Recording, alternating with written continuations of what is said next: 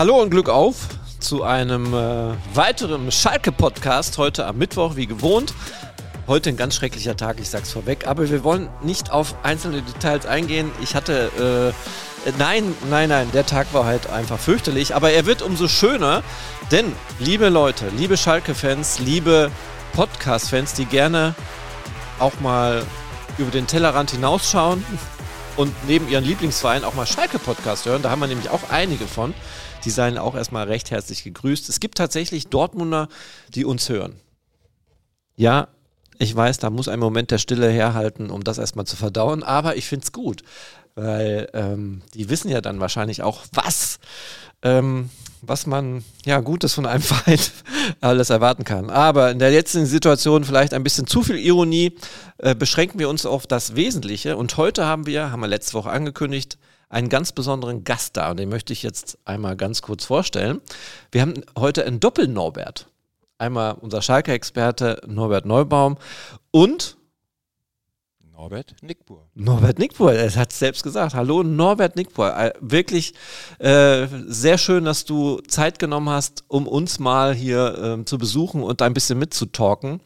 Ähm, ja, recht herzlichen Dank, dass du gekommen bist und herzlich willkommen. Dankeschön. Ja, Norbert, Norbert, wie mache ich das denn? Wie, wie, wenn ich jetzt euch anspreche, wie kriege ich denn da die Trennung hin? Norbert, Norbert. Ich würde sagen, du moderierst nur kurz an und dann lässt du uns beiden äh, ja. unterhalten. Dann brauchst du dich nicht ständig äh, einmischen. Äh, nicht ständig einmischen und überlegen, äh, wie, du uns, wie du uns anredest. Ja, also ich habe tatsächlich heute die besondere Aufgabe und Ehre und Freude, mal einfach auch nur so ein bisschen zuzuhören. Ich mische mich aber auch manchmal ein. Aber heute machen die Norberts das mal unter sich aus. Und ähm, ich glaube, so ein bisschen Vorgeplänkel machst du jetzt auch mit dem Norbert, Norbert? Schon irgendwie witzig. Ein bisschen, ja, ne? Oder du redest uns mit Nachnamen an, ganz. Nee, das ist ja äh, nicht schön. Also, der Norbert Neubaum übernimmt und ähm, wird ein bisschen wahrscheinlich sehr kurzweilige Unterhaltung sorgen mit Norbert Nickpur. Feuer frei. Ja, hallo und Glück auf erstmal. Hallo René, hallo Norbert. Ähm, ich freue mich total, dass du, dass du heute hier bist, weil äh, wir kennen uns seit vielen Jahren und ich weiß, dass du äh, tatsächlich äh, nicht in jedes Mikrofon äh, reinsprichst, was man dir hinhält und auch nicht in jede Kamera grinst, äh, die man, die man vor dir aufbaut. Äh, ich weiß, du suchst dir deine Gesprächspartner schon, schon sehr genau aus und sehr sorgfältig aus und deswegen finde ich, dürfen wir, was wir ungern machen, was wir auch selten machen, dürfen wir uns auch mal ein bisschen geschmeichelt fühlen und, und uns auch mal ein bisschen selbst auf die auf die Schulter klopfen und äh, ein bisschen stolz drauf sein, dass du, dass du heute hier bist. Äh, vorab muss ich erklären, der René hat es gerade angedeutet, das ist heute so ein etwas komischer, seltsamer Tag. Wir müssen hier sehr stark improvisieren. Wir mussten den Podcast, äh, die Aufzeichnung dieses Post Podcasts um äh, ein paar Stunden nach hinten verlegen. Wir, wir sitzen in einem Raum, der dafür nicht vorgesehen war. Äh, der vor allem nicht getränkemäßig, äh, wie wir gerade festgestellt haben, ausgerüstet ist. Ich darf das verraten, Norbert Neubaum sitzt hier bei einer lauwarmen Tasse, Norbert Nickbur sitzt hier bei einer lauwarmen Tasse Tee. Und äh, ja, das ist also alles nicht besonders optimal. Ich hoffe, wir können das trotzdem dann durch eine kurzweilige Unterhaltung äh, wieder wettmachen. Die erste Frage, Norbert, muss ich dir stellen. Wie geht es dir gesundheitlich? Ähm, wir hatten damals schon ein längeres, größeres Interview, damals zu deinem 70. Und da hattest du gerade eine, einen Unfall mit einem dir anvertrauten Pferd und da ging es dir nicht so gut, das weiß ich noch. Wie geht es dir heute?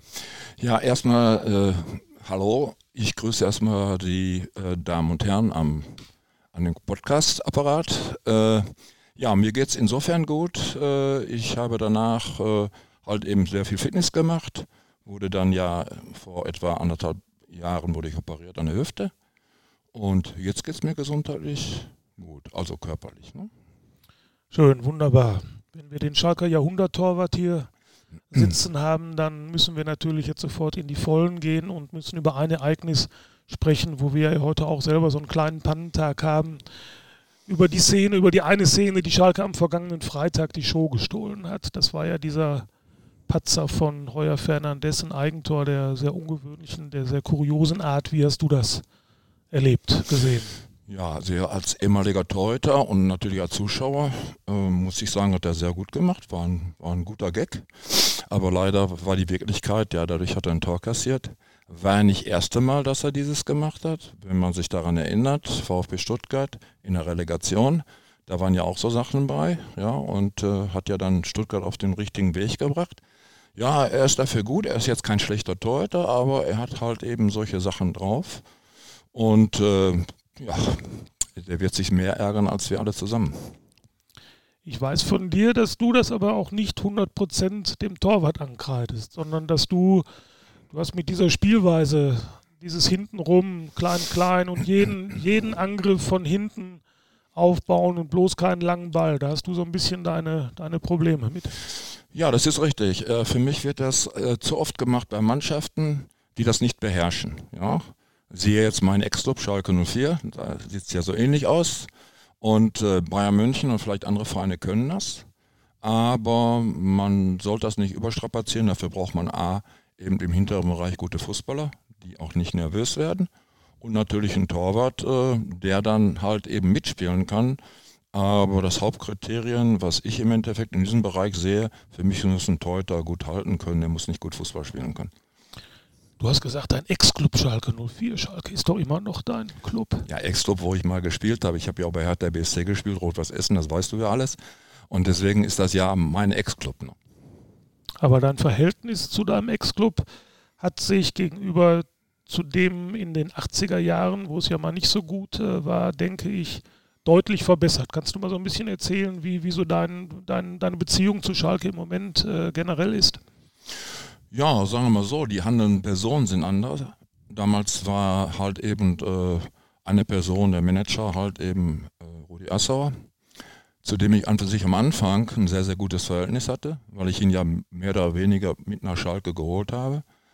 Ja, aber dann haben wir irgendwie Differenzen gehabt im Bereich Spielereinkäufe etc. etc. So, ich bin immer der Meinung gewesen, ich hole lieber Klasse statt Masse. Und er hat andersrum gedacht, er wollte lieber mehr Masse statt Klasse holen. Und dann war ja irgendwann mal auch vorprogrammiert, dass wir abgestiegen sind. Ja, und dann war natürlich zwischen uns beiden so äh, die Luft raus, sag ich mal, ja. So, dann äh, war es halt eben so gewesen, sehr schwierig gewesen, an die Stadien zu gehen oder meine Karte zu bekommen und so weiter. Und ehemalige Spieler oder ehemalige Spieler auch aus der WM-Mannschaft, wie Grabowski, der ja leider verstorben ist, er hat gesagt, er glaubt sowas nicht, das wäre in Frankfurt nicht möglich und so weiter. Ja, aber bei Schalke ist nun alles möglich. Und äh, naja, dann hat sich das mehr oder weniger abgekühlt. Dann hatte ich auch damals Stadienverbot gehabt. Ich wusste bis heute noch nicht warum. Und dann war Helmut Kremers und äh, der, ich glaube, Herr Eichberg war damals Präsident. Die haben mich dann eingeladen zum Spiel. Gegen Meppen war das, glaube ich, gewesen. Und äh, ja, da habe ich erstmal eine Begebenheit gehabt. Ich kam gar nicht ins Stadion weil der, der Ordner, der vorher war, der wusste wohl davon und hat mich nicht reingelassen, weil er wusste ja nicht, was los war. Und das war der Ordner, der, als ich noch aktiv war, ja, für seine Kinder und für ihn immer von mir Karten bekommen hat. Der kannte mich auf einmal nicht mehr, weil wahrscheinlich die Binde links am Arm war, ich weiß es nicht, kann es nicht sagen. Ja, und dann haben, haben die beiden halt eben, der Helmut Kremers und der Herr Eisberg, mich wieder im Endeffekt in dem Kreis aufgenommen, wenn man so sagen will es wird zwar immer gesagt, es gab kein Stadionverbot, aber wenn schon der, derjenige, der dafür zuständig ist, ins Stadion zu lassen, wenn der das schon sagt, ja, warum soll ich daran zweifeln? Ne? Ja, wie gesagt, und heute ist das halt anders, in andere handelnde Personen und man bindet wohl die Leute ein, das war schon damals unter Müller so gewesen. Ja, und heute ist das so, wenn man eine Anfrage tätigt, 99,9 Prozent wird das dann auch genehmigt.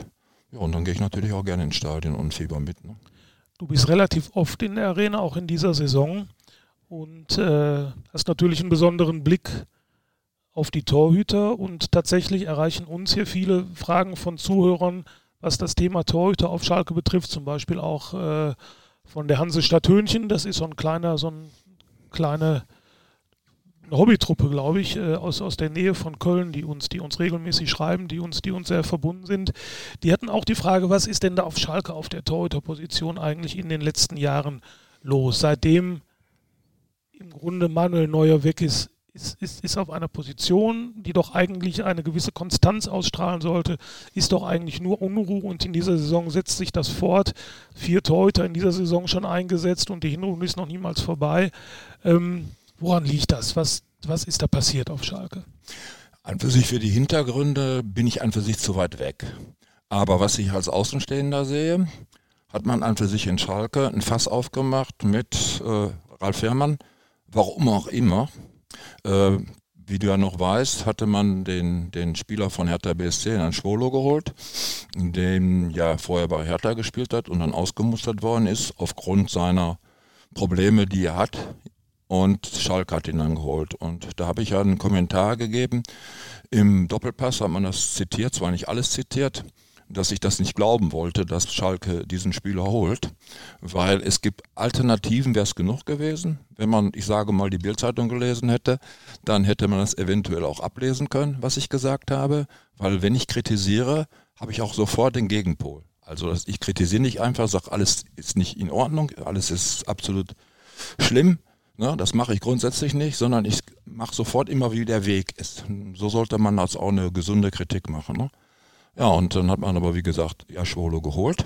Und man hat dann Fass aufgemacht mit Fährmann, denn wenn der fit ist, man darf ja nicht vergessen, ich glaube, da vergessen alle Leute, der war mal zum Sprung in der Nationalmannschaft. Dass er natürlich irgendwelche Einbrüche kriegen kann. Bei ihm meistens ja im Endeffekt durch Verletzung. Das ist verständlich. So. Und äh, da muss irgendwann wahrscheinlich was intern gelaufen sein, weil man hätte ja immer noch die Möglichkeit gehabt. Und dann kam ja natürlich äh, die Verletzung dazu. Dann hat er ja dann, äh, als er wieder fit war äh, und Reis kam, man hat ja immer gesagt, Reis wäre derjenige gewesen. Nein, Fährmann war derjenige gewesen, der die Wende gebracht hat mit Schalke. Und ich lege mir zu 100 Prozent fest, wenn der im letzten Spiel gegen Frankfurt nicht verletzt gewesen wäre, ja, ich meine, ich übertreibe jetzt mal, man hat gesagt, Norbert, äh, hoch komme ich nicht mehr so schnell, aber den Ball hätte ich gehalten, äh, da war nicht viel zu halten. Ja, und das war das Entscheidende. Wenn wir das gewonnen hätten, wären wir drin geblieben. Dann hätten wir gar nicht über das Thema sprechen können. Vor allen Dingen Schalke hätte dann die Möglichkeit durch Fernsehgelder und so, weil es ja nicht so gut bestellt im Moment ist, äh, wahrscheinlich auch wieder besser einkaufen können. Und so hat sich das ergeben. Und äh, dieses ganze, die ganzen Torhüter-Konstellationen, die im Moment bei Schalke dann im Endeffekt äh, äh, vonstatten gekommen sind, fand ich persönlich mehr Unruhe, weil du brauchst hinten einen, der wirklich, man hat ja bei Fährmann gesehen, wenn er drin war, wie sicher die Abwehr gespielt hat. Ja, und jetzt hat man mit, mit Müller einen Torhüter geholt, der, da muss ich denjenigen, der das gemacht hat, loben. Er hat sehr viele Ansätze. Man könnte noch natürlich vieles verbessern. Aber vom Leistungsstandard, vom heutigen Leistungsstandard, beide sind für mich beide gleich stark. Äh, und die anderen beiden, die dahinter sind, der Ältere, den halte ich noch für nicht schlecht, wenn mal irgendwas wäre. Aber der Junge, da sollte man sich das wirklich überlegen, ob man dem Jungen noch ein bisschen mehr Zeit gibt. Sonst könnte es sein, eventuell, dass man ihn eventuell verheizt. Und vor allen Dingen müsste da einer ran, ein Teuter-Trainer, der den mal richtig zusammenbiegt, ja, dass der richtig mal locker und äh, reflexmäßig ist, weil der ist mir zu statisch, der Torhüter. Und äh, das wäre so meine, meine Empfehlung, wenn ich eine Empfehlung geben dürfte. Du hast, das ist unschwer herauszuhören, ein Febel für Ralf Fährmann. Was sagst du denn denjenigen, die an Fährmann kritisieren, dass er fußballerisch von allen Schalker Torhütern möglicherweise der Schwächste ist? Ja, das ist ein Thema, was bei manchen aufkommt. Aber ich sehe es heutzutage so, ich habe es ja auch auf Facebook mal gesagt, und da war die überwiegende Mehrheit, haben das genauso gesehen wie ich. Und ich glaube, 30 Prozent oder 20 Prozent haben das anders gesehen, weil die ja auch durch viele Sachen, durch Reporter und wie auch immer, wenn die so beeinflusst, weil der mal den Ball nach rechts und links schießen kann. Für mich ist im Endeffekt erstmal wichtig, dass einer für Linie stark ist und dass einer im Rauslaufen statt sind die beiden Ursachen des Ball mal nach rechts und nach links zu schießen. Okay, das kann man, wenn man jetzt nicht gerade so ein Pech hat wie Fernandes, wie der das halt eben gemacht hat. Aber grundsätzlich halte ich da weniger von. Und der junge Hekerin soll der beste Fußballer sein. Ich muss gestehen, ich habe gegen Elversberg, glaube ich, war es, da habe ich da so viel nicht von gesehen. Also ist mir manchmal ein bisschen das, das Herz in die Hose gerutscht, wenn der, der, der hätte sich auch fast selber einen, einen reingetan. Du kannst das so ausdrücken, ne? wenn ich jetzt mal jetzt drastisch ausgedrückt, da waren zwei Klöpse dabei, wenn die hätten leider zu Tore führen können, aber da mache ich dem Junge gar keinen Vorwurf. Für mich ist wichtig, wenn der jetzt zum Beispiel die beiden haltbaren Dinger gehalten hätte, ja, dann hätte ich gesagt, okay, lass ihn so einen Klops machen, ja, und das ist für mich das Entscheidende. Für mich ist entscheidend, dass einer auf der Linie hält. So, ich habe heute noch einen Rekord, der steht hier noch bei Schalke immer mit fast 19 Spielen zu null, der hat noch keiner heute geschafft. Das ist die Grundvoraussetzung, Elfmeter gehalten etc. etc. Aber nicht, ich war auch ein guter Fußballer, also ich hätte heute sehr gut spielen können. Ich habe ja manchmal in Freundschaftsspielen vorne gespielt. Ja, selbst äh, Ivice Horvath hat gesagt, okay, auch Kreis und was man alles gespielt hat. Aber das ist doch nichts Besonderes. Also man den Ball nach rechts und nach links schießen. Aber ein Torhüter muss nicht so gut sein wie jetzt, was weiß ich, Ronaldo oder was weiß ich auch immer. Dann hätte er den, den Job verfehlt, da müsste er vorne spielen. Trotz deiner großen Fähigkeiten als Fußballer, die du gerade äh, beschrieben hast, bist du auf Schalke zum Jahrhunderttorwart gewählt worden, obwohl du zum damaligen Zeitpunkt ja auch schon ein paar Jahre aus dem Geschäft raus warst, obwohl es beispielsweise mit Jens Lehmann, der den UEFA Cup gewonnen hatte, einen großen, starken äh, Konkurrenten gab. Und äh, du hast mir immer gesagt, diese, diese Wahl von den, von den Schalker Fans, so von der Schalker Vereinsfamilie, die hätte dich unheimlich äh, bewegt, die hätte dich unheimlich äh, gerührt. Hast du, hast du damit gerechnet oder, oder kam das für dich überraschend? Nein, damit habe ich nicht gerechnet. Aus dem einfachen Grunde, wenn man im Tagesgeschäft äh, längere Zeit weg ist, dann wird man natürlich schnell vergessen. So. Was mich an dieser Wahl ganz besonders für mich interessant war, was ich gemerkt habe, weil ich auch gehört habe durch, den, durch den ganzen, die ganzen Briefe, die ich bekommen habe, ist, dass mich unheimlich viel Jüngere gewählt haben. Und dann kam immer automatisch in den Briefen zum Vorschein, ach, die Elfmeter im Pokalspiel gegen 1. FC Köln. War das ein Fake oder war das mal? Man hat es nicht geglaubt. Dann hat wahrscheinlich der Vater, die Oma oder wer auch immer das weitererzählt, ja. So und äh, die waren ganz begeistert, ja. Ich habe ich hab, äh, nach dieser Wahl so viele Briefe bekommen, was ich alles beantwortet, ob das wirklich so war und und und und das hat mich persönlich gerührt, ja. Nicht, dass Ältere mich gesehen haben, die wussten ja. Ich meine, die Rekorde, die ich bei Schalke aufgestellt habe von den Torhütern, die sind ja nicht vergessen. Ne? Äh, kam ja keiner danach, ob dann mal ein Neuer war oder Jens Lehmann war oder wie auch immer, ja. Die stehen ja auch im Buch, die kannst du nachlesen. So. Und dann war ich auch immer einer, der war authentisch. Ich habe zwar meine Meinung gesagt, ja. Ich meine, äh, heute wäre ich froh, wenn einige die Meinung sagen würden, weil dann wird mal einmal gescheppert und dann ist das okay. Aber die so immer alles unter die Decke halten, ist nicht so gut. Es muss eine Explosion geben, so siehe Bayern München, dann läuft das auf einmal wieder. Ja, und so müsste das normalerweise sein, aber gesund, nicht jetzt nach außen hin sich zerhacken und zerfleischen. Ne? Und äh, ja, wie gesagt, das war. Und dann kam natürlich nochmal die Besonderheit dazu. Bei Hertha BSC, wo ich gespielt habe, bin ich ja auch in der Jahrhundertmannschaft. Also habe ich in meinem Job ja irgendetwas, sagen wir mal, richtig gemacht. Ne? Sonst würden die Leute wahrscheinlich sagen, was wollen wir mit dem, ne? René, hörst du gut zu, ne? Ich höre immer gut zu. Ja, ja. Was, ich, was, hast du denn mit dem Namen Norbert Nickbur so immer in Verbindung gebracht? Also ich kann dir erstmal ähm, sagen, dass der Norbert mir sehr oft bildlich in Erscheinung tritt. Also ich sehe dich sehr, sehr oft. Und zwar äh, laufe ich immer oben in, in der Felddienstarena in der im ersten, ersten Etage im Logengang da hängen ja ganz viele Bilder von früher. Da bist du ja auch mal dabei. Und da sehe ich dich als immer. Also ich sehe den Norbert sehr, sehr häufig. Fast häufiger als dich, Norbert. Also, ich, das ist schon wieder der Witz, ne, mit dem Namen. Also da verbinde ich erstmal sehr viel. Und dann eine ganz entscheidende für mich ähm, ganz interessante Wahrnehmung für mich selbst, wo ich manchmal der Meinung bin, ey, eigentlich habe ich gar nicht so viel Ahnung vom Fußball. Wenn ich manchmal höre, was Kollegen da über das Spiel sagen, wie ich das Spiel sehe und denke mir dann, das passt doch einfach alles nicht zusammen, merke aber dann auch ganz schnell, es gibt ja ganz viele verschiedene Meinungen und die sind auch völlig in Ordnung und sollte man auch so akzeptieren. Aber dann wurde ich gestärkt durch eine Aussage von Norbert Nickbur. Und das, äh, es geht um das Spiel Schalke gegen Hamburg. Erstes Spiel, zweite Bundesliga in dieser Saison. Und ich habe dieses Spiel äh, tatsächlich nicht im Stadion verfolgt, weil ich dann noch im Urlaub war. Habe das am Fernsehen gesehen und habe dann dazu auch ein bisschen Social Media gehabt. Und alle feierten wie wild Marius Müller, der neue Super-Torwart. Und ich denke mir, ist das Ironie? Verarschen die mich? Ich fand den richtig, nee, ich fand ihn nicht schlecht, aber warum feiert man ihn? Der hat die Bälle nur so weggekloppt, hat durch diese Bälle natürlich auch für weitere Gefahr gesorgt, weil die Abwehr nun mal nicht vorhanden war und konnte die Bälle nicht kontrollieren. Und da habe ich gedacht, na irgendwie, jetzt scheitert es vielleicht doch an meinem Sachverstand. Warum feiern die alle den Marius Müller? Und dann kam der Norbert Neubaum und sagte mir, du, du bist nicht alleine, der Norbert Nickbur hat das ähnlich gesagt. Und da war ich sehr glücklich und stolz, dass ein Jahrhundert-Torhüter, ähm, wie viele Spiele hast du gemacht für Schalke? Ich habe es aufgeschrieben, 393 für Schalke. Für Hertha auch nochmal 110, ja, nee, 101. Insgesamt bei 460, glaube ich, gemacht. 460, der muss doch Ahnung haben. Und der hat Ahnung. Und dann habe ich mir gedacht, okay, dann ist das auch so. Also dann, ja.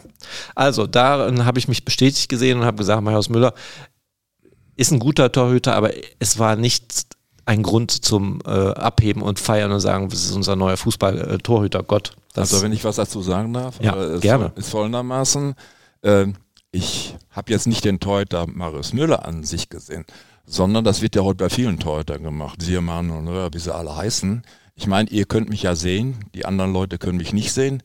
Äh, habe ich irgendwie ein Loch im Bauch oder irgendwo ist was bei mir, wo man durchschauen kann? So, mein Trainer hat immer gesagt, Ivica Robert, wenn mich angeschossen wurde, dann hat der Reporter gesagt, der war doch hervorragend gehalten, wenn er mich angeschossen hat. aber nur anschießen. Nicht, wenn ich jetzt getaucht rechts und links bin oder sagen wir mal einen halben Meter vor mir und mir den Fuß abgewehrt. Das ist eine andere Situation. Aber so wie Marius Müller angeschossen wurde, hat er immer gesagt, ja, ist genau wie als wenn Norbert Nickbohr in Arbeit geht und Stempel ummacht, er ist anwesend. Das war immer der erste Punkt, den Ivica Horvath zu mir gesagt hat. So, und zu der Presseleute. Hat er auch recht. Ein Torhüter, der steht und sich breit und groß macht. Ja, was ist denn das? Normal, das Torhüterspiel ist so aufgebaut, Linie gut, rauskommen gut und sich breit machen. So. Und wenn man dann angeschossen wird, toll. Warum nicht? Aber wenn dann einer aus kurzer Entfernung, ja, mit dem Fuß abwehrt zur Seite oder so, das ist eine andere Sache. Und deswegen meinte ich ja auch gerade im Verhältnis zu Fährmann, die tun sich da beide nichts. Beide. Die sind beide, haben beide ihre Stärken und ihre Schwächen. Aber ich bin froh, dass wir zwei solche Torhüter haben. Da bin ich froh. Deswegen glaube ich auch, wenn das andere alles ein bisschen läuft, dass wir da unten rauskommen und dass wir vielleicht dann die neue Saison wir vielleicht andere Ansätze haben. Das meine ich damit. Aber im Grunde muss ich sagen, hast viel Ahnung. Ich, ja, ich weiß noch genau, ich weiß noch genau, wie ich dir die Geschichte erzählt habe. Ich glaube, wir haben uns, wir hatten uns einen Tag, nachdem wir uns, also Norbert Nickbo und ich uns unterhalten hatten, äh, haben wir uns irgendwie gesehen und äh, ich habe dir nur so lapidar gesagt, der Nickbo hat auch keine Ahnung. der, hat den, der, hat den, Müller auch nicht so stark gesehen. Weil wir den natürlich alle tatsächlich als, als äh, Spieler des Spiels da in Hamburg ausgemacht hatten. Was, da stimme ich euch zu, was natürlich kurios ist, wenn du dir fünf, äh, fünf Gegentore fängst dann ist es immer ungewöhnlich, wenn du, wenn du als Torwart dann äh, gelobhudelt wirst. Ich fand es aber. Aber es war doch tatsächlich Tag auch aus, auf, sehr auffällig. Ich meine, jetzt wissen wir alle, dass die Abwehr momentan nichts kann. Und das können wir, glaube ich, auch ganz klar ansprechen. Die haben ihre Probleme. Und ähm, ich weiß nicht, ob die das irgendwie in den Griff kriegen. Ich gehe mal davon aus, dass die Wintertransferperiode dafür sorgen wird, dass die Abwehr neue Stabilität bekommt. Aber es ist doch sehr auffällig, dass fast an jedem Spieltag, egal wer im Tor stand, selbst Michi Langer, als er im Tor stand, war immer mit einer der Besten und natürlich Asanoi Draogo. Aber das ist doch auffällig und da muss man natürlich das Verhältnis sehen. Okay, der, der kriegt extrem viele Bälle drauf, weil die Abwehr nicht in der Lage ist, den Ball vorher zu kontrollieren. Der hält dann ein paar und dann sagen sie alle, wow, gut, dass der da ist. Natürlich. Aber im Normalfall kriegt vielleicht ein Torhüter mit einer funktionierenden Abwehr nicht so viele Bälle auf und fällt dann vielleicht auch nicht so unbedingt auf, dass man dann sagt, wow, ihr habt einen super Torhüter. Ja, ich finde, er hat aber in Hamburg, wenn wir jetzt mal bei dem Spiel bleiben, ich finde, er hat aber auch ein paar Bälle gehalten, die ich jetzt nicht unbedingt ja, als, als Torwartbälle äh, bezeichnen würde. Da sehen wir sicherlich äh, unterschiedlich, weil du, du hast zig Jahre da in der Kiste gestanden. Du, du also ich kann noch eins dazu sagen zu dem Spiel. Wenn er zum Beispiel jetzt von sechs, sieben, acht Meter wenn man das nicht glaubt, ich habe genug Kassetten da oben mit dem Hintern unter der Latte legt und oben aus dem Winkel den rausfischt, dann würde ich sagen, Weltklasse. Ja, aber habe ich nicht nur gemacht, haben andere Torhüter auch, wie Schumacher und wie auch immer. Ne? So, aber wenn ich stehe und werde angeschossen, ja, oder wenn wir schon über die Kleinigkeiten sprechen, die ein Tor verbessern kann, ja, wenn er verbessern könnte, dass wenn man schießt, ne, nicht nach vorne läuft, sondern stehen bleiben, das macht er nämlich viel. Und dann kommt er nicht weg. Und dann kommt er natürlich auch wie gegen Wien Wiesbaden da mit dem Fuß nicht runter, weil er eben sehr groß ist, ja, weil er eben auch von der Größe her, ja, ich sag mal, ein bisschen gelenkiger sein müsste, sag ich mal, ne, so. Und äh, das sind so Sachen, die kann man aber dann, wenn man einen guten Torhüter-Trainer hat, und er erkennt das, das ist das Entscheidende dabei. Er kann ihn da weiterbringen. Ja, so. Und äh, das meinte ich damit. Ne? Also wie gesagt, er ist ein guter Torhüter, das habe ich ja auch gesagt, ne? aber er ist jetzt kein überragender Torhüter, er ist ein guter Torhüter. Denn wenn er überragend wäre, Norbert, ne, mache ich mit dir eine Wette und mit dir wird er bei Bayern München spielen, den hätten sie nämlich gebraucht. Sind wir nicht auf Schalke, wenn wir alle mal ganz ehrlich sind, wenn wir über Torhüter reden, auch hm. immer noch ein bisschen verwöhnt davon, dass wir, dass wir hier wirklich richtig gute, großartige Torhüter hatten. Du warst einer, das sage ich jetzt nicht, um, um dir zu schmeicheln oder weil du gerade hier bist, sondern weil, weil ich das wirklich glaube und so empfinde.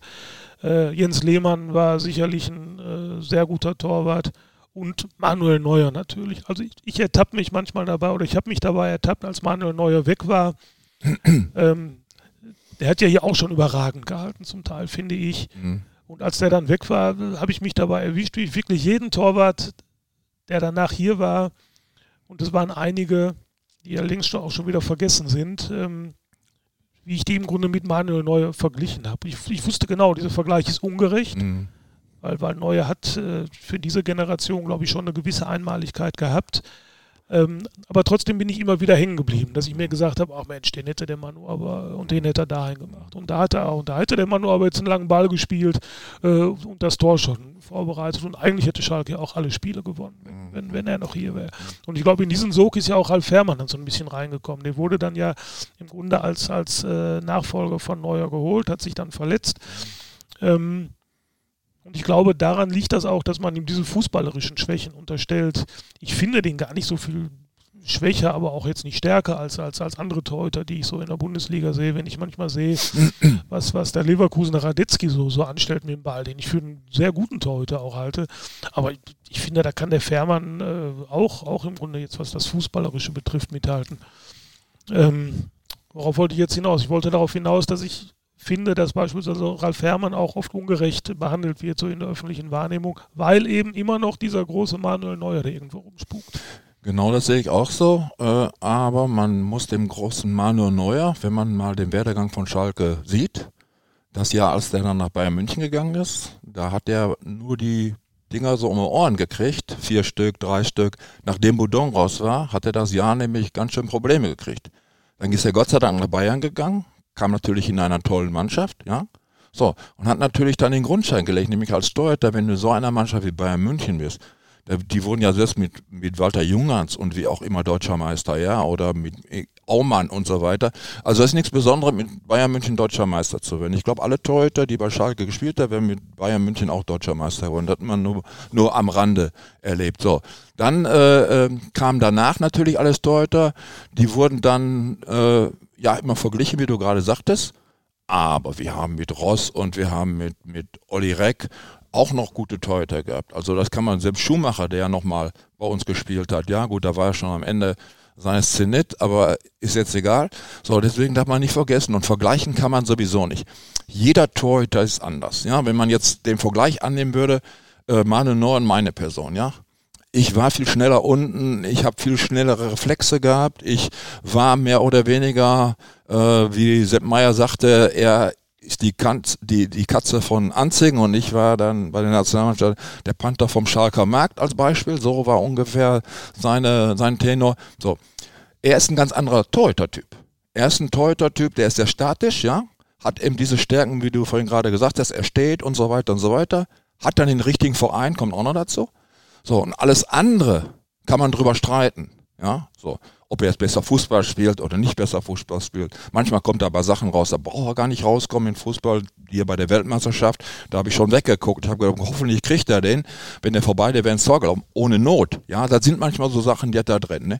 Aber für seine Generation jetzt, man soll auch nicht die Generation, für seine Generation, ja, macht er denen das leicht. Man darf ja nicht vergessen, ne? warum auch immer das damals passiert ist äh, René Alter war vorbei, der hat in England super gehalten und auf einmal hat er irgendwie ein psychisches, psychologisches Problem bekommen, ja. Da darf man nicht vergessen, da wenn der ein bisschen abgeklärter wäre, so wie Mano, wenn er diese Abgeklärtheit gehabt hätte von Mano, dann weiß ich nicht, was für ein Zweikampf passiert wäre. Ne? Der war so weit, der war groß und auch schneller und der war vom Typ her anders. Aber er hat sich durchgesetzt, da muss man ihm also auch unheimlich Lob zollen. Und äh, alles andere wird man jetzt sehen nach seiner Verletzung. Ne? Aber wie gesagt, bei Schalke hatten wir immer sehr gute Torhüter gehabt. René, dass der Norbert gerade gesagt hat, die Bayern sind ja sogar mit Walter Junkerns äh, Meister geworden. Das hat einen ganz besonderen Grund. Das war eine, ja, ich darf sagen, eine böse, eine böse kleine Spitze, weil Walter Junkerns war nämlich damals der Nachfolger von Norbert Nico, als ah. Norbert, ah. ich glaube 1983 war es, genau, 83. Äh, den FC Schalke 04 verlassen hat, ja. beziehungsweise verlassen musste. Und es gibt Schalke-Fans von damals, die sind Wochen oder Monate lang nicht ins Stadion gegangen, weil Norbert Nickbohr damals unter mysteriösen Umständen äh, Schalke verlassen musste und ich habe es ihm noch nie gesagt. er soll es auch nicht erfahren. Ich gehörte damals dazu, sonst dreht er mir, sonst, sonst dreht er mir hier völlig durch. Und Schalke ist ja abgestiegen. Äh, und Schalke ist abgestiegen, tatsächlich. Genau. Deswegen stand ja Walter Junkerns dann auch bei dem 6-6, bei diesem legendären 6-6 im Pokal. Äh, Tor. Und ich habe dann immer äh, Anrufe gekriegt, auf dem Boden knallt er. Walter. Wenn Walter, genau. Du hast wahrscheinlich zu Hause gesessen und das. Tut mir leid, nichts gegen, ja, den, ja, ja, ja, nichts gegen den Junge. Nein, nein, nein. Also, wenn einer spielt, ist egal, wo es ist, der Junge kann nichts dafür. Der Trainer ist entscheidend und der Manager ist entscheidend, wenn das zusammenpasst. Aber ich würde nie einen sagen, jetzt der spielt, warum so, würde ich nie machen. Weil der, der, Junge selber, der kann sich ja nie selber aufstellen, der wird ja von irgendeinem aufgestellt, ne? vom Trainer oder vom Manager. Sie sind ja mit Walter Jung ganz dann auch aufgestiegen. Richtig. Also er Richtig. hat auch schon sein, sein, seine, seine Zweite Liga, fast ja. Irgendwo. Weißt du, es geht immer weiter. es geht immer weiter mit den Spitzen, es lässt nicht mehr. Naja. Okay. Ja. ja. Norbert, wir bevor ich das vergesse, nicht, dass wir irgendwann, dass das Ganze beendet ist und, ähm, und wir haben diese Frage nicht gestellt. Wir müssen ja auf ein Thema mal zu sprechen kommen. Dass, äh, wir werden am Schluss noch über die, über die aktuelle Schalke Mannschaft so ein bisschen reden, aber ich, ich habe Angst, dass wir es verschwitzen. Es gab ja dieses, dieses Spiel 1974 beim VfL Bochum als du minutenlang, ich sage mal, verschollen warst. Und äh, zehn Minuten, zehn Minuten. Es wird, es wird übrigens bei jeder Unterhaltung darüber wird es eine Minute länger. Als wir uns mal kennengelernt haben, da waren es, glaube ich, drei Minuten. Jetzt sind zehn. Ja, zehn waren es wirklich. Mhm. Ähm, da warst du verschollen. Schalke hat ohne Torhüter gespielt und es gibt die abenteuerlichsten Geschichten, die abenteuerlichsten Gerüchte, was da passiert ist in diesen zehn Minuten, warum du nicht auf dem Platz warst. Mhm. Äh, du hast heute die einmalige Chance, äh, die ganze Wahrheit zu erzählen. Ja, ich muss dazu sagen, erstmal Kuriosum, aber bei Schalke passieren ja öfters kuriose Sachen, wie zum Beispiel einer ist nur eine Pressekonferenz zum Beispiel an, anwesender. Soll's und, auch gegeben, und der Norbert ist jetzt Kult ja. bei mir, ja, deswegen habe ich auch ein Foto von dir gemacht. Dort geht gar nicht, die beiden Norberts im Grunde genommen. Ne? Und äh, ja, es war folgendermaßen, Sky hat ja einen großen Bericht davon gemacht, ich weiß nicht, ob es damals gesehen hattest. Und äh, Jens Lehmann hat sich totgelacht, er hat jetzt zu dem Zeitpunkt gerade, äh, ich glaube, äh, das Spiel begleitet in Mainz, haben die, glaube ich, gespielt. Irgend so war das. So, und äh, dann haben sie natürlich meine Platte mit Singen und so weiter alles dabei gemacht. Ja. Also es ist folgendermaßen passiert. Ich hatte kurz vor Halbzeitende hatte ich einen Tritt bekommen vom Walitzer. Das war damals der Mittelstürmer vom VfL Bochum. Und jeder kennt, der Fußball gespielt hat, wenn du den richtig auf den Knöchel kriegst, was musst du als erstes machen? Eis, Eis, Eis. So. Ich bin dann reingekommen, wir hatten damals den Herrn Lastik, das war damals unser, unser äh, Physiotherapeut. Und äh, jetzt war in Bochum noch die Kabinen so, die sind übrigens heute noch so, ja, dass die immer unterteilt waren mit einer Tür, also immer ein Raum für sich, Raum für sich, bis ganz hinten, wo der Duschraum ist. Ja, und dann habe ich zum äh, Herrn Lasting gesagt, er sollte mir äh, dann eine Eispackung fertig machen. So, Schuh ausgezogen, Eispackung drauf. Und unser damaliger Betreuer war Ede Lichterfeld gewesen. Ja. Er ich dann halt eben hinten das gemacht, so wie er es gesagt hat. Und äh, die Kabinen waren aber dann zu, ne? Also die waren nicht auf. Warum auch immer, weiß ich nicht. Ne? Ja, und ich habe, ja, man hat ja, wenn man liegt, kein Zeitgefühl. Ne? Also ich zumindest nicht, ne? Ja, und ich denke, ey, wenn kommt denn mal einer und sagt mir Bescheid oder wie auch immer, ne? Deswegen, das mit den zehn Minuten stimmt schon, ne? Also, das war nicht kürzer. Ja, dann bin ich in der nächsten Kabine, also alles angezogen, meine ersten Kabine, äh, in der zweiten Kabine. Da war immer im Endeffekt gewesen unsere Sachen dann, die fertig, meine Handschuhe waren dann da, alles soweit fertig gemacht. Dann in der nächsten Kabine, in der ersten, da war die Tafel aufgestellt, da waren dann halt eben die Getränke und so, die wir dann innerhalb gekriegt haben. Und äh, da habe ich mir übrigens ein Stück Kuchen reingehauen, ne, weil Aha. Kuchen ist ja für heute ganz schädlich. Ich wollte gerade ne? sagen, das habe ich mir ein Stückchen Kuchen reingehauen, Marmorkuchen sogar, ne? So, damit der Blutzuckerspiegel, wer so die Ahnung nicht davon hat und Tee, dass das funktioniert. Ja, und dann bin ich aufs in, in den, im Seitenraum gewesen, da kam mir so ein Rolli Schokoladeneisverkäufer, kennst du diese Bauchläden, ne? Und dann sagt der Junge, du musst ja aber beeilen, die spielen schon. Und jetzt war das so glatt gewesen, ich konnte mit den Stollen, ich habe ja hohe Stollen gehabt, konnte nicht so schnell laufen, ne? So, und dann bin ich halt so im, im Eingangsbereich, ist nicht so wie heute, dann stand so drei oder vier Hundertschaften der Polizei immer so im Ring, damit keiner raus kann, ne? So, und dann tippe ich den von hinten an, sag zu dem, du, äh, ich muss aufs Spielfeld, ich bin der Torwart. Da kann jeder erzählen und guckt einfach nach vorne. Ne? Ich denke, dann guckt der mal ich nochmal, ne? Nö, sagt er, das Spiel ist jetzt dran und wir dürfen keinen hier rauslassen, ne? Ich sag, ich bin der Torwart. Da dreht sich der Kollege um und sieht das Trikot. Das ist wirklich der Torwart. Dann hat, musst du dir vorstellen, die erste Kette, zweite Kette, dritte Kette und dann kommt ja aufs Spielfeld. Und dann sagte mir der Atalamek, weil der war beim Sky-Drehen auch dabei, Sagte, ich habe das gar nicht verstanden. Die haben gepfiffen wie bekloppt. Wir haben das gar nicht gemerkt. Klaus Fichterlin hat es nicht gemerkt. Keiner hat es hinten gemerkt. Als sie am Platz waren, haben sie gesagt, ja, wenn ich den jetzt zurückgespielt hätte, ja, dann wäre er drin, wäre er drin gewesen. Ne? So waren die dabei. Und der Ede Lichterfeld und der Trainer, die gucken mich an und wussten überhaupt gar nicht, was los war. Kommst du denn her? Ja, sag ich, hat mir keiner Bescheid gesagt. Da hat der Ede erstmal richtig Gas gekriegt, ja. So, und dann, als das Spiel zu Ende war, groß bei dieser ganzen Geschichte ist, der DFB wahrscheinlich war das auch dann mein Verdienst dabei. Der hat es dann geändert. Heutzutage musst du, muss der Schiedsrichter durchzählen, bevor der überhaupt um Platz geht. Das war damals nicht gewesen. Die Lex Nickbo sozusagen. So ungefähr. Das ist ja die Norberts, die, die hauen nur solche Sachen raus. Ja, aber was mich, was mich an der Geschichte äh, natürlich auch interessiert, das muss doch deprimierend sein, wenn, wenn man Torwart ist und keiner vermisst einen. Zehn Minuten kommt die Mannschaft klar, weil ich habe da nochmal geguckt und jetzt äh, will ich dir da nicht in die Parade fahren. Wenn du zehn Minuten gefehlt hast, dann bist du so in der 55. Minute bist du halt dann wiedergekommen. Ja, ungefähr. Und ich glaube, in der 58. Minute fiel das 2 zu 1, 2 zu 1 ja. für Bochum. Ja, genau. Ja, dann, dann, muss ich jetzt mal fragen, warst du da noch nicht richtig? Ich war noch, äh, genau, ich war noch nicht richtig da. Ja. Weil normalerweise habe ich dann die Möglichkeit, mich noch ein bisschen zu strecken. So. Ich wusste, musste mir beeilen. Ich konnte ja an solche Sachen alle gar nicht denken. Ich muss ja auf den Platz. Weil ich bin ja nie davon ausgegangen, dass der Schiedsrichter ohne mich anpfeift. Woher soll ich das wissen? Und das waren die Statuten so. Heute wird durchgezählt. Heute pfeift er nicht an. Ne? Aber der Manager, beziehungsweise der, der, der, der, der Herr Lichterfeld, ne, der wäre dafür zuständig. Ne? Nur ich selber habe ja nicht das Zeitgefühl. Aber immer eine schöne Geschichte, nach der du bei jeder Gelegenheit auch hier immer wieder nachgefragt wirst, René. Du hast die jetzt auch, äh, du hast die, glaube ich, jetzt zum ersten Mal so. Ja, aber Moment, aus dieser Geschichte ist Folgendes passiert. Danach habe ich Einladungen aus Japan gekriegt, aus Frankreich gekriegt, Television, alle wollten haben, weil das war ja noch nie gewesen sowas. Ne? Nur ich wollte ja nicht wegen sowas irgendwo durch die Weltgeschichte reisen, ja. Und mein Verein hat mir auch nicht die, die, die, die Möglichkeit gegeben, ne? weil ich musste ja spielen, ne. So, und dann wurden die Anfragen dann halt eben per E-Mail und solchen Sachen gemacht, oder Brief oder wie auch immer, was da gewesen ist. Ne? Ich hatte einen gehabt, der hat das alles für mich bearbeitet, weil ich gar nicht die Zeit dazu hatte. Ich sagte, das war ein Tobabüro. Und heute noch kriege ich aus diesen Regionen halt eben Autogrammwünsche, wo das auch drin steht, dass ich Voltkörper, das, das, das war äh, und Schalke, Pokal und so weiter. Aber ganz besonders äh, haben die im Herzen da diese Geschichte, die und natürlich die Elfmeter auch nötig gehalten haben, die sie dann halt eben beurteilen.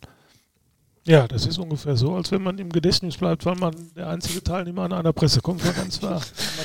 Man, ja. man, man stolpert in manche Dinge rein, ohne überhaupt irgendwas äh, dafür zu können. Die haben dich ja schon als Bambi vorgeschlagen, also weißt Bescheid. Echt? Das höre ich jetzt zum ersten Mal. Norbert hat, glaube ich, exzellente Kontakte dazu. Aber auf jeden Fall haben alle sehr viel berichtet über deine Geschichte und auch über deine Geschichte. Also ich tatsächlich habe ich die Geschichte erst vor ein paar Tagen, Norbert, du hast es äh, angerissen und ich konnte mir das überhaupt nicht vorstellen, dass es wirklich ein Spiel auch angepfiffen wurde. die spielen ohne Torwart. Genau. Ja, und dass da auch zum Glück in der Zeit kein Tor gefallen ist, ist ja auch. Äh ja, wie es dann gewesen wäre, weiß ich nicht. Ob, ob da Protest äh, möglich gewesen wäre, habe ich nicht die Ahnung. Ich weiß nur, dass sie danach die Regel geändert haben. Das ist Fakt. Aber wer hat denn am Ende des, des Spiels dann am meisten Ärger bekommen? Also in erster Linie erstmal der Mannschaftsbetreuer und der Physiotherapeut, Ja. weil die beiden waren ja dafür zuständig.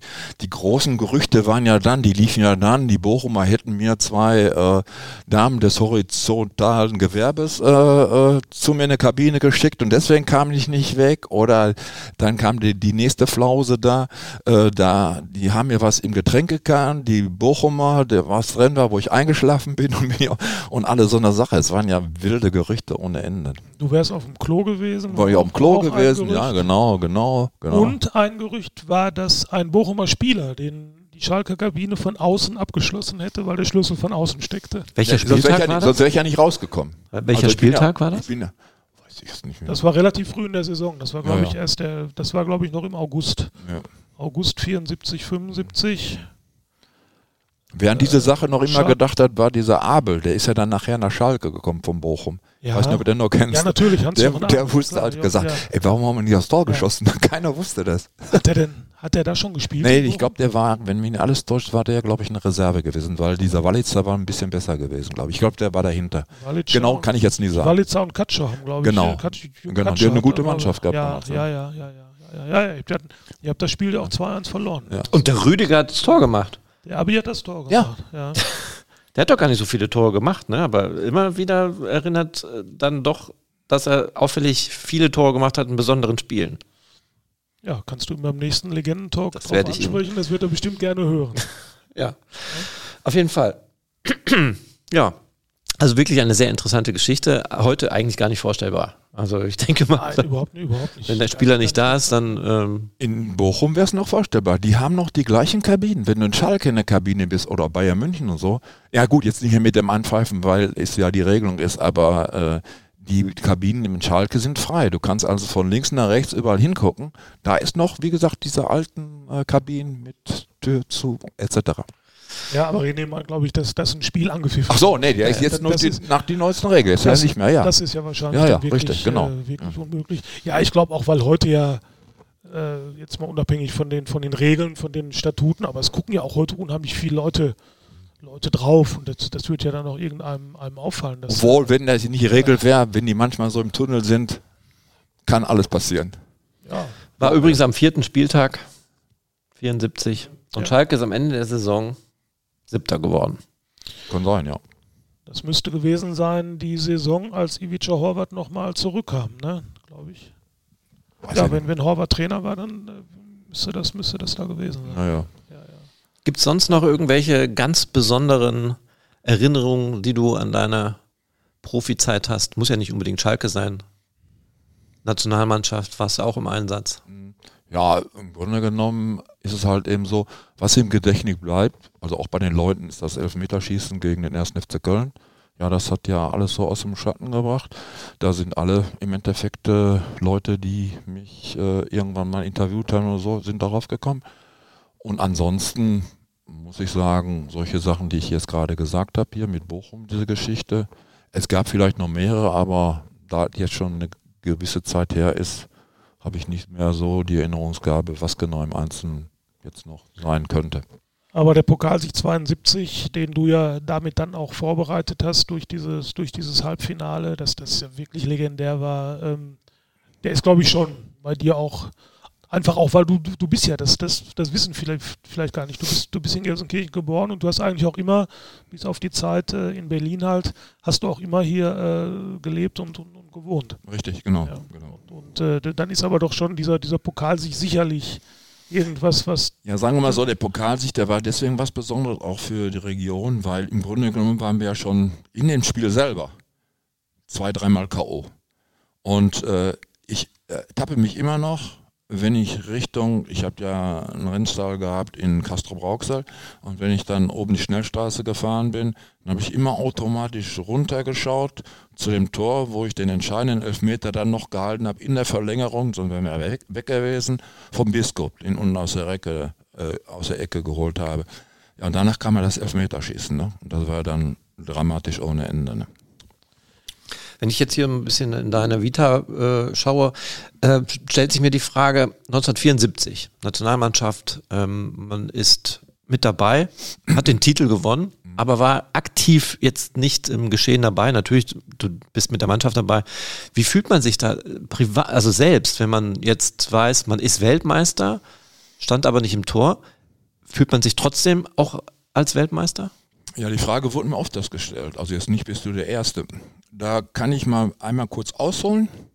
Und zwar wäre ich rein theoretisch auch Europameister. 1980. Ich habe alle Qualifikationsspiele mitgemacht, Ja. habe dann die Knieverletzung bekommen. War, war dann mit Jupp Heynckes auf Ischia, wir haben uns dann erholt. Und dann ist Toni Schumacher Europameister geworden. So. Jetzt ist ja immer die Frage, es ist ja eine Mannschaft. Und bei den Torhütern ist es ja so, es können die beide spielen. Ne? So. Und Sepp Meier war damals gesetzt, das wusste ich ja, weil hätte passieren können, was wollen, weil das war der Gros von Bayern München. So, und ich musste verdammt dafür kämpfen, dass ich dann dahinter die Nummer zwei bin. Für mich persönlich, ich persönlich jetzt, war mir das Grunde genommen egal, weil ich will einen Titel holen. Und der Titel spielt später immer in der Vita drin, ob du jetzt gespielt hast oder nicht. Anders würde ich mich jetzt fühlen, wenn ich ja, sagen wir mal jetzt, der 22 oder 23 auf der Tribüne gewesen wäre. Aber ist nun mal ja so, der Kader besteht aus 16 Leuten. Da kannst du ja nicht sagen jetzt, auch wenn das bei Schalke passiert wird, du bist jetzt nicht Pokalsieger, der Nummer zwei, die hinter mir war. Ja, das ist eben das Mannschaftsgefühl. Du hast recht, ich hätte mich anders gefühlt, wenn ich oben auf der Tribüne gewesen wäre und mit dem Geschehen nichts zu tun. Ich hätte ja jederzeit, gab ja mal eine Situation, da hätte ich reingemüsst, weil der Sepp Meier da eine Verletzung hatte, aber das ging Gott sei Dank noch. Ne? So, also deswegen von der, von der Seite aus gesehen, fühle ich mich schon so. Anders würde ich mich nicht fühlen, wenn ich oben auf der Tribüne gesessen hätte. In der Nationalmannschaft lässt sich das ja nicht vermeiden, dass dann nur starke Torhüter äh, zum, zum Kader gehören. Mhm. Wie siehst du das im Verein? Nehmen wir jetzt mal das Beispiel Schalke. Du hast jetzt hier, du hast einen Ralf Herrmann, du hast einen äh, Marius Müller, das hast du selber, die sind im Grunde auf Augenhöhe. Du hast direkt dahinter diesen, den, den, den, Justin Hekerin, du hast Michael Langer da. Also ich sage jetzt mal vier, vier gute Torhüter. Ich äh, glaube von dir wissen, zu wissen, dass du eigentlich eine klare Hierarchie im Verein auf der Torhüterposition bevorzugst. Also du sagst eigentlich lieber eine klare Nummer 1, klare Nummer 2 und dann von mir aus auch noch eine Nummer 3 dahinter. Ja, das ist richtig, weil ich, ich glaube, ein Torhüter, äh, wenn ein Verein Erfolg haben will, ist 50 Prozent der Miete. 40 Prozent ist die Mannschaft und jetzt hör genau hin, 10 Prozent der Trainer. Weil ein Torhüter, der eine Stabilität und wie Hüb Stevens sagt, wenn die Null steht, mit der Abwehr zusammen natürlich, hast du schon mal einen Garant. Und früher haben wir immer gesagt, und vorne ist der liebe Gott. Der macht vielleicht ein. Wenn du aber hinten schon, so wie es bei Schalke jetzt die letzte Zeit war, so Wackelkandidaten hast, ja, die ja, die hätten gar nicht sein müssen, aber war nun mal, dann wirst du das erleben, was du erlebt hast auf Schalke. Und äh, deswegen bin ich mir der Meinung, es sollte eine Nummer eins sein, eine Nummer zwei sein, von mir aus eine Nummer drei oder vier, wie man das auch immer handhabt, ja. Aber man muss dann auch nach dem Leistungsprinzip gehen. Man soll jetzt nicht sagen, Fährmann ist jetzt die Nummer eins, weil er der Ralf Fährmann ist. Müller ist jetzt nicht Nummer eins, weil er der Müller ist. Nein, er muss halt eben durch Leistung überzeugen. Natürlich kann Torhüter mal daneben liegen, aber dann würde ich ihn nicht aus dem Tor raus tun. Wenn ich weiß, der ist der Garant, ja. Man hat ja manchmal Tage, dann ist im Leben irgendetwas passiert, was der Spieler vielleicht aus dem Kopf nicht rauskriegen kann, ja. So, und äh, dann äh, musst du da auch schon mal drüber wegsehen, weil du ja weißt, er kann was. Ne? So. Das heißt, Meier hat Fehler gemacht und wie sie alle heißen, Manuel Neuer auch, aber die haben an den Leuten gehalten und auch richtig. Und das war zu meiner Zeit auch. Also der, alle Trainer, die ich hatte, wenn ich gemerkt habe, die geben mir das Vertrauen, ja, dann gebe ich das 100% zurück, dass ich genau weiß, ich kann mal einen Fehler machen, ist ja keiner unfehlbar, aber die Hintermannschaft, die wusste ganz genau, der steht dahinter und so ist das auch bei Fährmann. Die wissen ganz genau und deswegen kam auch dieser Putsch. Man hat ja gesehen, auf einmal die Spiele zu null. Ja, die spielen sie ja nicht äh, über Nacht, weil vorher waren sie ja so gut wie abgeschlagen. Ne? Und das ist sehr wichtig, dass sich da eine Nummer eins herauskristallisiert. Und äh, ja, zum, zum heutigen Tag bei Schalke würde ich sagen, wäre bei mir die Nummer eins Ralf Fährmann. Wenn Müller wieder in Ordnung ist und Fährmann schwächelt über eine längere Zeit, dann kann man tauschen.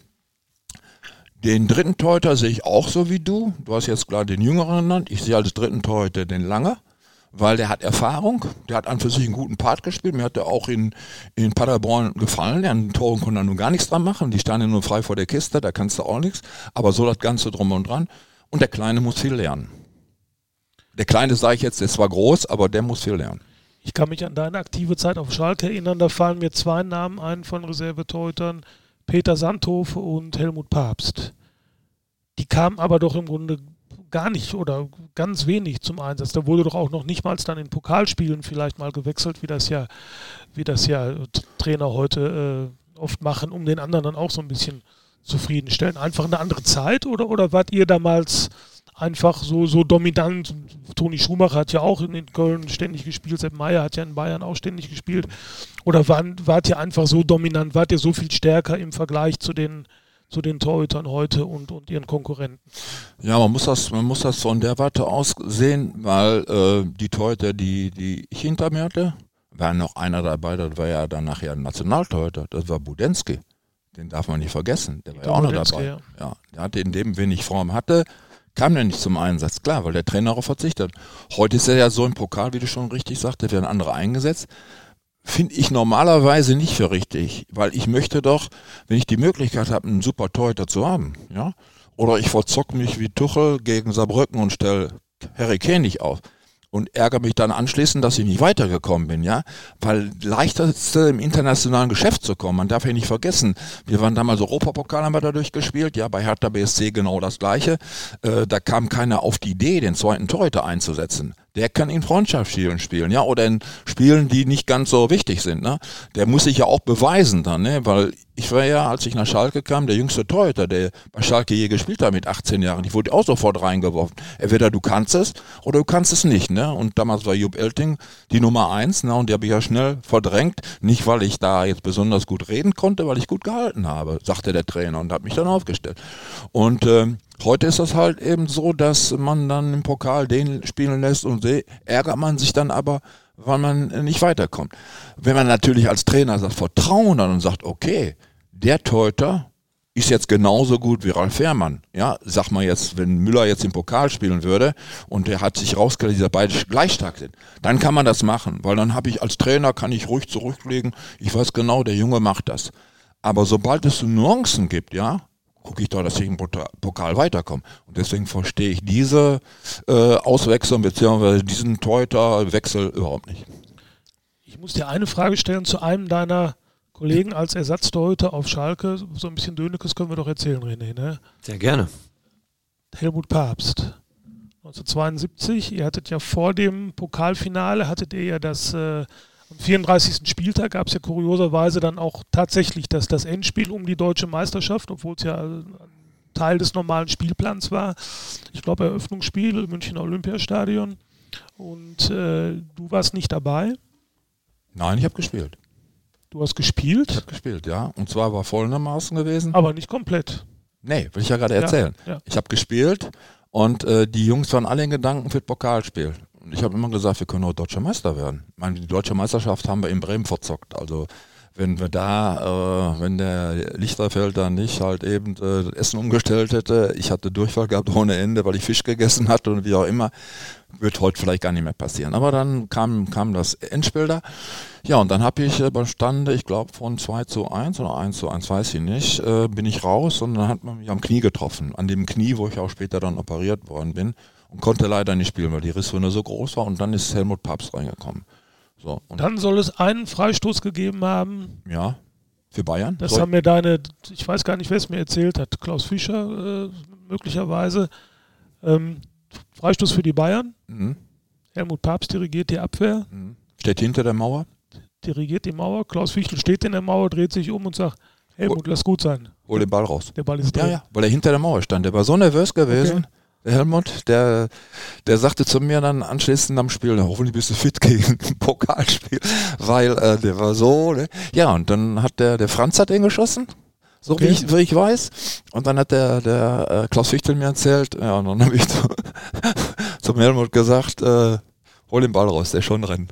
Ja, überleg dir mal sowas. Ja. Auch heute undenkbar, ne? oder? Ja, man muss normal in der freien Ecke stehen, weil, hallo, der Junge, wie du gerade richtig sagtest, der spielt vor 70, 80.000er oder was das war. Ja, kam nie rein.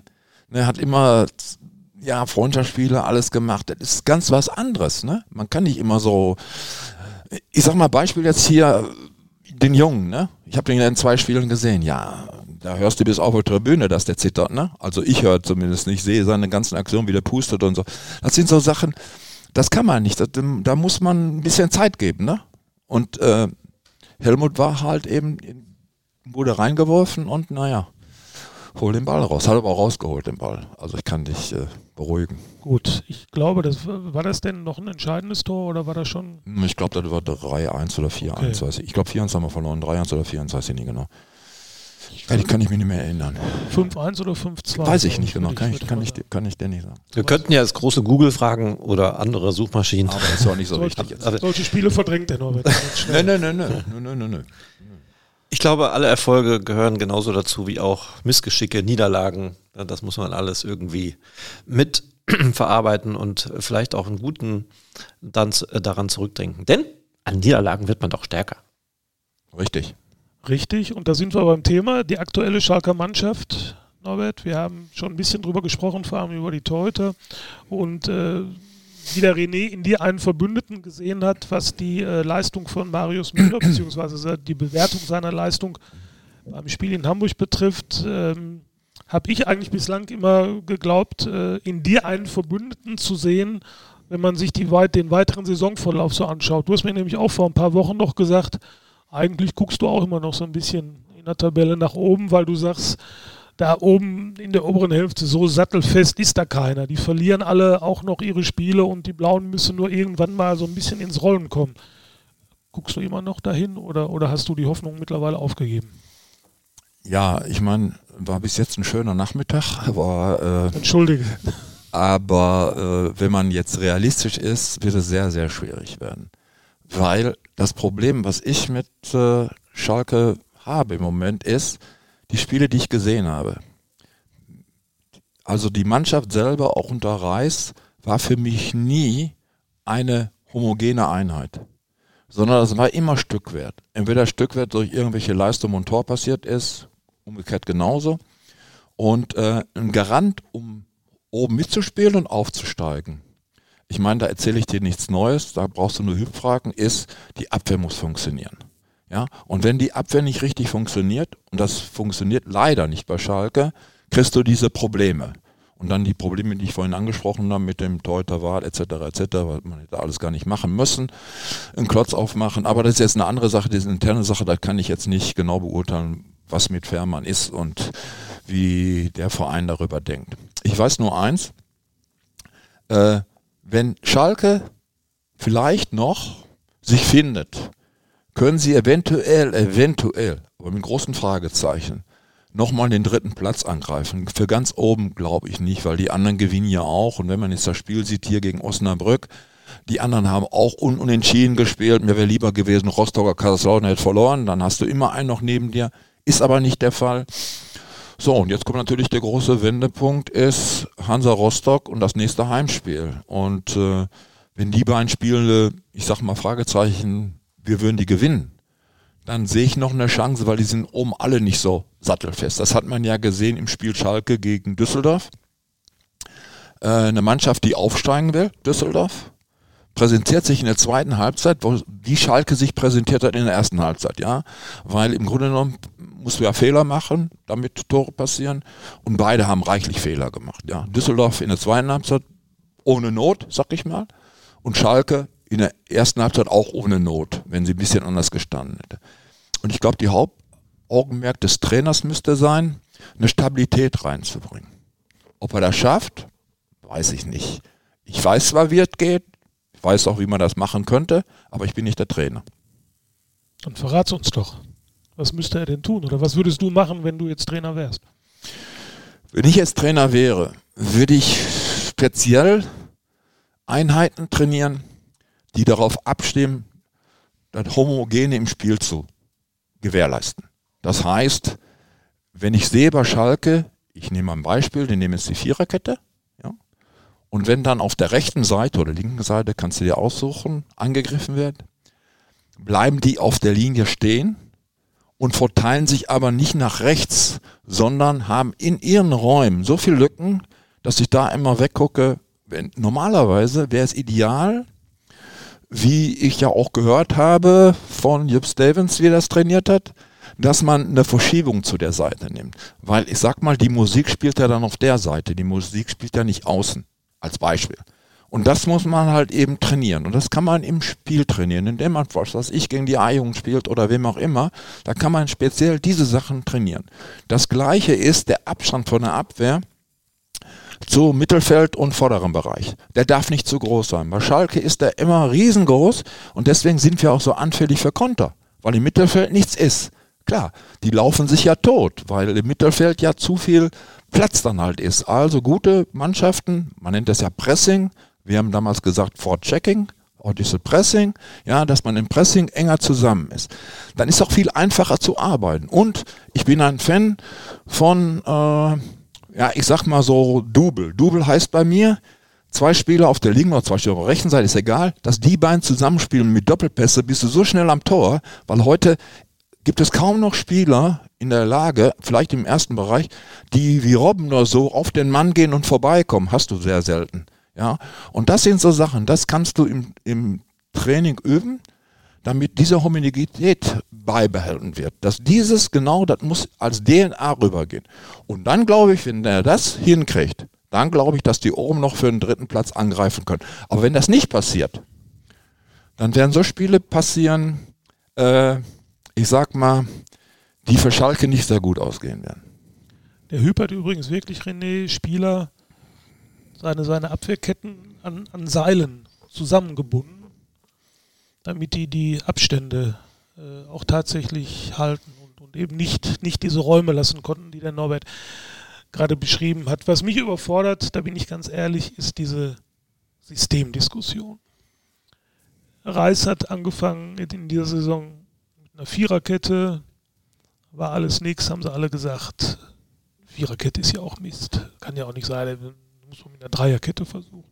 Dann ist Geratz gekommen, hat auf Dreierkette umgestellt, dann haben sie mal zwei Spiele gewonnen, dann hieß es alles super, das ist genau das, was wir brauchen. Dreierkette sind ja auch die Spieler viel, viel besser für geeignet.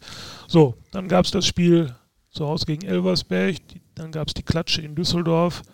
Da war das Geschrei, ja, er, er muss doch das System umstellen, er kann doch nicht mit Dreierkette spielen. Jetzt hat er wieder gegen Osnabrück Viererkette gespielt 4-0 gewonnen. Auf einmal höre und lese ich äh, viel, ja, Viererkette ist ja auch, ist ja auch genau richtig. Diese Mannschaft braucht die Viererkette. Ich sehe da einen gewissen Wankelmut in den, sowohl in den Meinungen von, von uns, äh, auch ich schließe uns da durchaus mit ein, äh, aber auch beim, beim Trainer selbst. Was, was ist denn jetzt das Richtige und vor allem, ist das denn überhaupt entscheidend? Also Norbert, du kannst Zweierkette, Dreierkette oder Perlenkette spielen. Das ist egal. Wenn du im System funktioniert. Wenn du aber eine Mannschaft trainierst, ja, sollen mir die Jungs nicht böse sein, die Schalke jetzt ist, die zusammengewürfelt ist, die keine Homogenität hat, die keine Mannschaft in den Simmel darstellt, wo nicht der eine oder andere weiß, was mache ich jetzt. Man sieht das ja schon selber, wo die normal rausgehen müssen und eng am Mann sein müssen, ja. Da beherzigen die immer noch die Corona-Regel. Das ist ja vorbei. Du darfst ja mittlerweile nah am Mann sein, ja. Das sind alle so Sachen, die kannst du im Training mit Trainer und Spieler trainieren. Wenn du das natürlich nicht machst, ja, und sein System so weitermachst, wie er das vielleicht aus Belgien oder die anderen gewohnt ist, ja, dann kriegst du nicht diese Galligkeit der Spieler. Ich glaube sogar, dass die Spieler das können. Ich glaube nicht, dass sie das extra machen, ja. Nur, die brauchen einen gewissen Anstoß und die brauchen eine gewisse Idee von dem Trainer. Und wenn die Idee nicht zu dem Spieler kommt, ja, der Spieler kommt nicht zum Trainer. Umgekehrt müsste es normalerweise sein, dass man das macht. Aber das ist halt eben der Fall. Und in dem Fall muss ich sagen, ein System selber ist schon wichtig. Wenn ich natürlich jetzt, sagen wir mal, äh, Bayern München oder Real Madrid trainieren würde, ja, die können alle Systeme spielen. Da brauchen wir keine Gedanken zu machen, dass die Spieler hellwach sind und wissen, was los ist. Aber so, so ein äh, zusammengewürfelter Haufen, den wir jetzt haben, ne? weil ich höre immer von Qualität, ne? wir haben zu viel Qualität verloren und zu wenig Qualität eingekauft, wenn man überhaupt von Qualität redet. Ja, so. Es ist einfach eine Mannschaft, wenn die im Kollektiv funktionieren würde, würden wir gar nicht darüber sprechen, ob eventuell die unten stehen, Mitte oder oben. Dann würden die ihr Spiel machen. Aber die Mannschaft braucht, meine ich, Hilfe.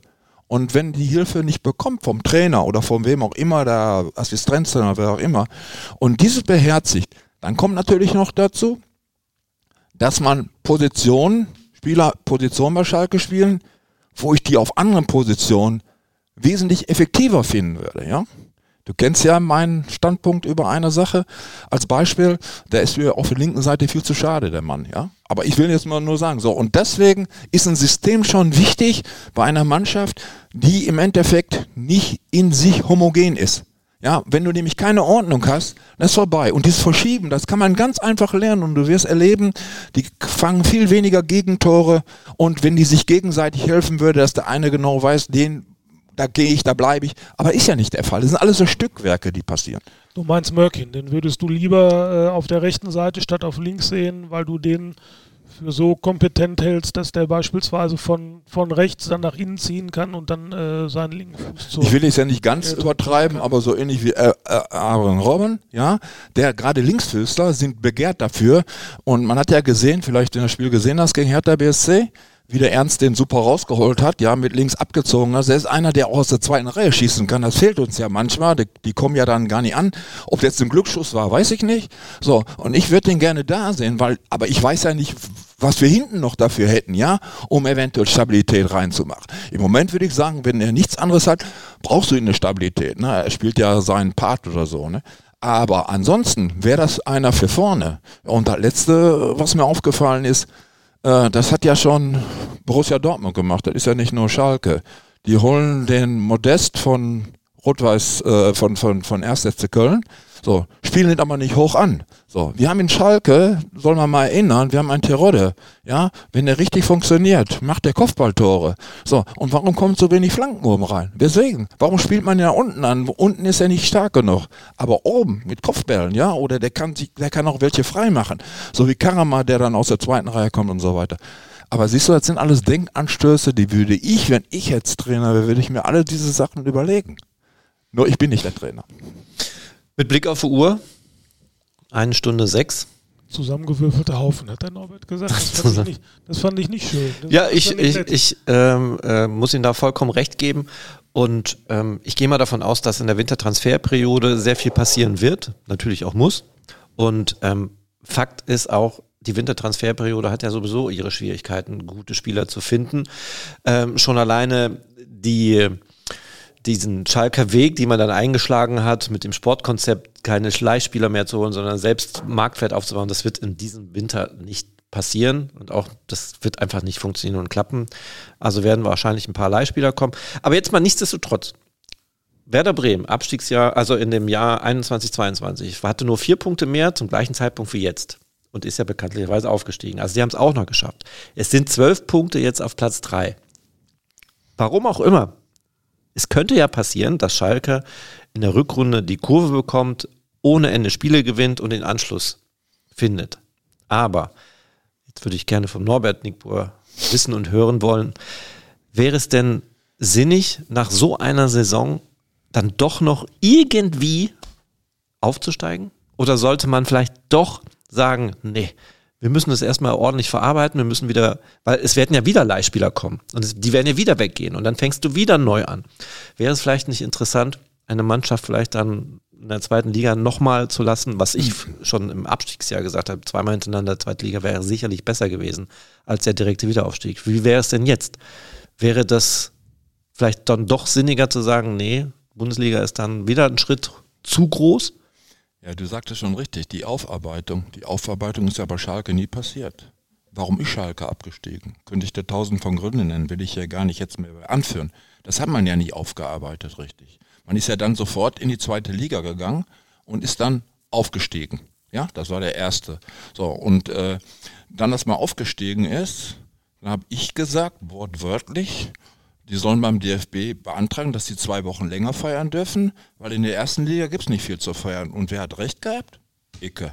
So, und äh, ich will ja kein Recht haben, ich habe es nur vorausgesehen. Weil diese Mannschaft, wie die sich präsentiert hat in der zweiten Liga und dann aufgestiegen ist, ja, die sind ja zum Schluss aufgestolpert. Wenn ihr euch erinnern könnt, Gramozis ist weggegangen, dann kam Bujo rein, ja, der ist jetzt noch alles ein bisschen geflickt und so. Selbst da fing es schon an. Und dann habe ich gedacht, okay, hoffentlich haben sie aus dieser Sache gelernt und holen dann die richtigen Spieler. Haben sie leider nicht. Ja, ich habe ja erzählt mit mit äh, Schwulo und wie auch immer, ne? So und äh, ja, wie dem auch sei. Und jetzt ist es so, ich wünsche mir, dass sie aufsteigen. Warum? Ganz einfach, aus finanziellen Gründen. Weil dann haben sie ein bisschen Luft, aber dann müssen sie auch mal die richtigen Schlüsse dann ziehen. Ja, dann müssen mal kompetente Leute da sein, äh, die auch in dem Job schon, was weiß ich, viele Spiele haben, die das mit je kennen und so weiter und die dann dementsprechend das Glück haben, musst du auch haben, ne? um das Glück haben, um die richtigen Spieler dann zu holen. Aber die kann man natürlich, wenn einer fachkompetent ist, weiß denn etwa, was man machen könnte. Ne? Aber lange in der zweiten Liga, siehe HSV, ich glaube nicht, dass das äh, Vereine gut bekommt. Ne? Also bleibt uns die Daumen zu drücken, wirtschaftlich gesehen absolut richtig. Musst du wieder aufsteigen. Sportlich gesehen ist es natürlich, und für die Psyche, auch für uns, ist es ja unerträglich, wenn du gehst hoch, du freust dich kurz und dann geht es wieder runter. Was und leidest eine ganze was Saison. mir persönlich leid tut, ist, da haben wir gar nicht drüber gesprochen, das ist das Allerwichtigste, die Fans. Ja. Die tun mir echt, echt, echt leid, aus vollem Grunde. Was die für einen Leidensweg mitgemacht haben, ja, ich kriege oft genug, wie gesagt, ich kriege noch reichlich Autogrammpost und weiß das aus den Briefen und so weiter, die tun mir ganz besonders leid. Weil oben in der Führung, ja, da geht der eine, da kommt der andere, da geht der eine, ich weiß nicht, ob er Schalker ist oder nicht Schalker ist, aber die Fans bleiben auf alle Fälle. Ist egal, was ist. Ich glaube, die würden auch sogar in der dritten Liga kommen, ja. Und das tut mir unheimlich leid. Ich habe versucht, immer als Spieler, versucht mein Bestes zu geben, nicht nur allein für den Verein, sondern für die Fans, die teures Geld bezahlen, um mich zu sehen, beziehungsweise die Mannschaft zu sehen. Und dann muss eine Enttäuschung doch unheimlich groß sein. Man muss jetzt nicht äh, äh, Spieler verfolgen, wie es passiert ist und so weiter, das muss man nicht. Aber ich würde mir manchmal wünschen, dass die kritischer werden. Ich habe so das Gefühl, in den Spielen, wo ich war, die ich gesehen habe, und das waren wirklich Spiele, die waren grausam, ja. Habe ich nicht ein Pfiff gehört, mal so ein bisschen, ja. Die waren so ruhig. Jetzt sind sie langsam wach geworden, ja, warum auch immer. Aber man kann nur dann, wenn irgendwas nicht läuft, von außen steuern. Wie gesagt, ohne Gewalt, ne? Also da bin ich nicht für, ne? Aber die müssen ruhig kundtun. Die sollen im Spiel, sollen die nicht pfeifen. Weil dann würden die gegen die Mannschaft pfeifen. Da sollen die alles geben. Aber wenn denen das Spiel nicht gefallen hat, ja, und das Spiel ist Schluss, Gottes Willen menschlich, dann dürfen die pfeifen, dann dürfen die Bu rufen oder was weiß ich auch immer. Wer das dann untersagt oder sagt, nee, geht nicht, das verstehe ich nicht, weil Emotion ist das Wichtigste, was es im Sport gibt. Das hörst du übrigens oft von ehemaligen Spielern, die sagen, äh, Mensch, nach so, einem- nach so einem Spiel, nach so einer Leistung, die, die hätten uns aus dem Stadion. Äh, Absolut. Aber ich muss ja jetzt mal dazu sagen, äh, in der Bundesliga-Saison war es ja wirklich schon eine, also ich fand es eine richtig gute Aktion von den Ultras gesteuert, dass die halt, egal wie schlecht das Spiel war, die haben ordentlich eine für Mütze bekommen, die sind an ihren eigenen Fähigkeiten gescheitert, die haben aber auch Spiele gezeigt, wo sie wirklich gekämpft haben. Und das haben die immer wieder honoriert, Woche für Woche. Und natürlich kommt dann irgendwann mal die Frage auf, ja, warum pfeifen die denn nicht mal? Die müssen doch unten merken, dass sie nicht mit ihrer. Aber ich glaube, da hatten sie ein sehr gutes Gespür, haben es in der, äh, in dieser Saison auch wieder versucht, aber relativ auch schnell gemerkt, du kommst nicht mehr mit Wohlwollen voran und jetzt muss endlich mal der Letzte auf dem Platz verstehen, dass da ähm, was nicht funktioniert aktuelle Situation gestern, ich weiß nicht, ob ihr es mitbekommen habt beim Training, ähm, wir kommunizieren es jetzt so, ja, die Mannschaft lebt, da ist Feuer drin, aber da gibt es natürlich schon Reibereien untereinander. Weiß ich nicht, ob das normal ist. Da pfeift Simon Terodde Baumgartel an, Ralf Fährmann, äh, Ibrahima Sissé. Ähm, das kann man deuten, ja, da ist Feuer drin. Das kann man aber auch dann so deuten sagen, okay, da stimmt's hinten und vorne nicht. Da gibt es Leute, die Quertreiber und die schießen, wenn man das glauben darf, jetzt schon wieder gegen den Trainer, Einzelne. Dann wisst doch, ist doch schon vorprogrammiert, so wird das nicht funktionieren.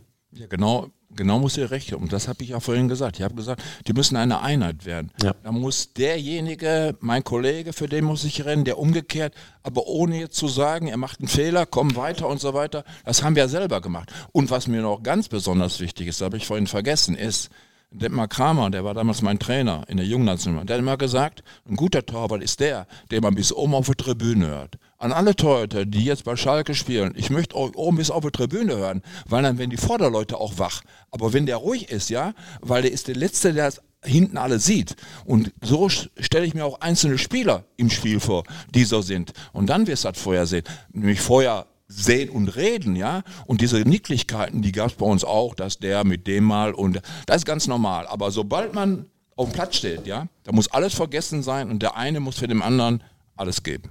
Ja. Gute ich, ich finde aber, René, die Zeit werden wir noch haben. Äh, wenn wenn es wirklich jetzt bei Fährmann und Cissé daran lag, dass Cissé bei einem, bei einem Trainingsspiel in einer Situation, in der es nicht angebracht war, einen Hackentrick versucht hat, So, so habe ich es zumindest bei ja, uns gelesen okay. und äh, ich gehe mal davon aus, dass es dann stimmt. Frank äh, war ja beim Training. Ähm, dann finde ich das aber völlig legitim von Fährmann. Wenn, absolut. Wenn, ja. er, wenn er das tut. Ich fände es eher bedrohlich, wenn Fährmann den Munde abwinkelt und sagt, naja, ist eh wurscht. Also da ist mir, da ist mir dann auch wirklich ein lauter Torwart lieber. Da kann ich dir was sagen. So reagiere ich auch. Das war ein Spiel, und weil du gerade vorhin gesagt hast, ist mir gar nicht eingefallen, beim VfB Stuttgart ich war sehr lange ohne Gegentore. Wir haben in Stuttgart gespielt und haben da einen Mittelstürmer gehabt, der ist weiß. So ein großer war das. Sehr kopfballstark. So. Und Rolf Rösmann, ich dirigiere immer, wo die stehen müssen. Ich könnte, wird verrückt heute werden, wenn die hinten im Raum stehen. Das wird es bei mir nicht geben. Und da würden auch so viele Tore. Der Standard wird bei mir nicht geben, dass da ein Tor passiert, weil da wüsste ich ganz genau, da stehen die. Und die Verantwortung ist das. Oh, ich habe die Verantwortlichen alle gesagt, da, da, dahin, so. Und dann kam der Eckball rein. Und der war in Kopfhöhe. Und für einen Torhüter in Kopfhöhe kannst du nicht rauskommen. Außer der kommt mit Schnee, dann ja. Aber Kopfhöhe geht nicht.